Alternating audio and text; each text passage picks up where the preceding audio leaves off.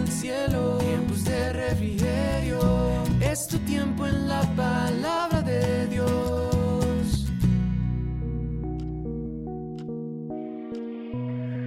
Muy buenos días para todos, el Señor les bendiga, les saludo eh, y les doy una muy calurosa bienvenida a este programa y al tema que nos está ocupando esta semana, beneficios de pasar tiempo a solas con Dios.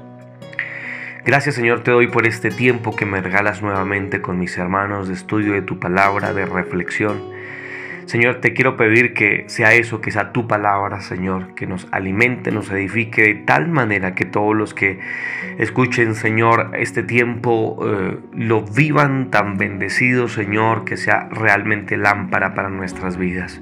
Te doy muchas gracias por darme este privilegio de compartir con mis apreciados hermanos en el maravilloso nombre del Señor Jesucristo.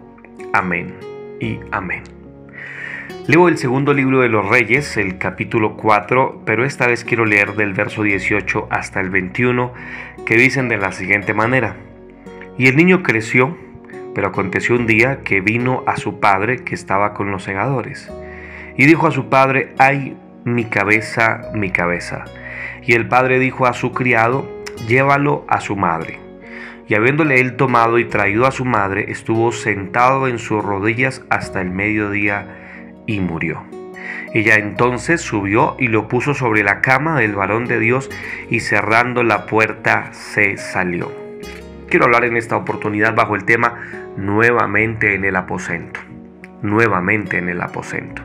Y quiero describir un cuarto beneficio que como hemos tratado de hacerlo emana de esta relación tan particular que tuvo la tsunamita, su esposo, esta familia hermosa con el profeta que creo yo es un excelente cuadro de la relación que deberíamos tener con Dios. De esa relación para la tsunamita hubo varios beneficios, ya los hemos citado. El primero fue disfrutar de la presencia de Dios. El segundo fue tener un cheque en blanco en casa. El tercero fue respuestas de Dios a las peticiones del corazón. Yo quiero citar el cuarto beneficio que me parece muy interesante, muy interesante. Pero antes de decírselos, quisiera señalar el contexto de los versículos que acabamos de leer. Hemos sabido que el Señor regaló un niño a la tsunamita y a su esposo. Se alegró esa familia, ese hogar que ya era un hogar eh, que tenía ciertos años, tenían siervos, propiedades, una posición socioeconómica al parecer muy estable, pero les faltaba algo y fue lo que Dios les proveyó. Según la Biblia, el niño creció, es lo primero que nos dice. ¿Por qué? entendemos que las bendiciones de Dios son buenas. Y el libro de Proverbios dice que Dios no añade tristeza con ella, sino que la bendición de Dios realmente enriquece.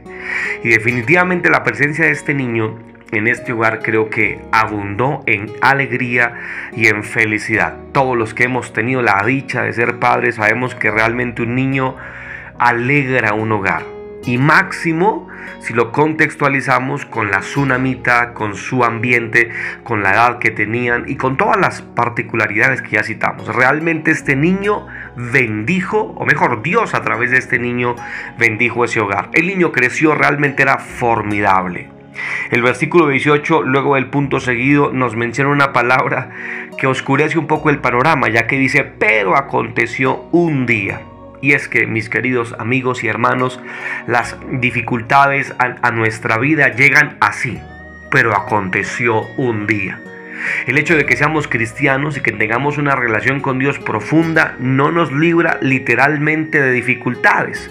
Por supuesto, siempre nos da salidas siempre nos da otras oportunidades porque Dios mismo dice en su palabra que con la dificultad, con la prueba, Dios también da la salida. Y no fue la excepción de la tsunamita, pero con todo esto no dejó de ser dramático la situación, ya que según entendemos en la Biblia, el niño vino con sus propias fuerzas a su padre y le ha dicho, Padre, mi cabeza, mi cabeza. No sabemos si sentía dolor, mareo o cualquier otra sensación, pero el niño no se sentía bien.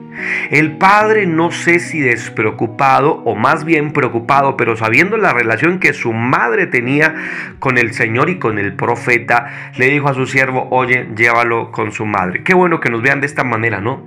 Llévenlo a fulano de tal o a fulana de tal, él o ella sabrá qué hacer en esta situación. Vemos entonces que este hombre tenía una confianza en Dios, pero también en que, su, en que su esposa era una mujer de oración, una mujer de aposento, una mujer de Dios. Así que esa fue la primera sensación que se le vino a su corazón. Llévenla con su madre. Ahora, cuando la madre recibe al niño, dice la Biblia que lo puso en su regazo, en sus rodillas. Seguramente allí lo estuvo consintiendo, pero fue un asunto fulminante. La Biblia nos señala que alrededor del mediodía, es decir, apenas han pasado un par de horas, el niño murió en el regazo de su madre. Y díganme qué otra sensación más aterrorizante que esta, que tener a su niño y verlo morir, agonizar imagino a esta mujer orando insistentemente por este niño, Señor, no te lo lleves, tú me lo diste, fue, la alegría de mi casa, no te lo lleves. Pero lamentablemente falleció este niño. Lo que me parece interesante fue la acción que tomó esta madre. Esta madre, eh, en lugar de llamar a su esposo, hacer todo un revolcón en casa, empezar los preparativos para el funeral, ella corrió y llevó nuevamente a su hijo, o más bien su petición al aposento que había preparado para el profeta. Es lo que nos dice la escritura del versículo 21. Ella corrió, subió, puso aquel niño sobre la cama del varón de Dios, cerró la puerta y salió. Es más, se fue donde su esposo y le dijo, deme un asno, que un siervo me acompañe, tengo algo urgente que hacer. El esposo extrañado le dijo, ¿todo está bien? Y él dijo, sí, todo está bien y salió. De manera que ni siquiera le contó a su marido, a su esposo, aquella terrible noticia. Ella tenía a alguien más importante a quien comunicarle la situación por la que estaba atravesando. Muchos de nosotros correríamos a pedir auxilio a diferentes personas o estallaríamos en preocupación y tendríamos todo el derecho por la situación que está viviendo. Pero esta mujer definitivamente era diferente. Esta mujer no se lo comunicó a su esposo, subió el cuerpo del niño aún seguramente caliente al aposento y vemos una mujer nuevamente en el aposento. Ya no se dejó vencer, no permitió que el último suspiro de su pequeño hijo fuera también su último suspiro de fe y de esperanza. Si leemos todo el texto hasta el versículo 28 notaremos que esta mujer corrió a buscar al profeta en donde acostumbraba estar, en el monte Carmelo y allá se agarró de los pies del profeta.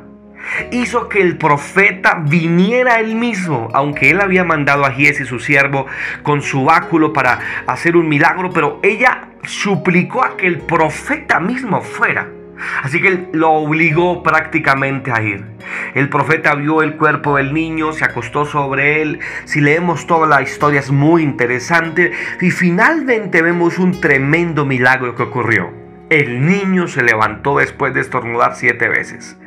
Seguramente esta mujer, de hecho la Biblia nos dice, lloró, le agradeció al profeta y luego en la tarde llevó al niño de la mano al campo a que saludara a su padre. Qué tremenda escena. Qué poderosa historia es esta. Qué tremendo. Ojalá fuésemos nosotros así.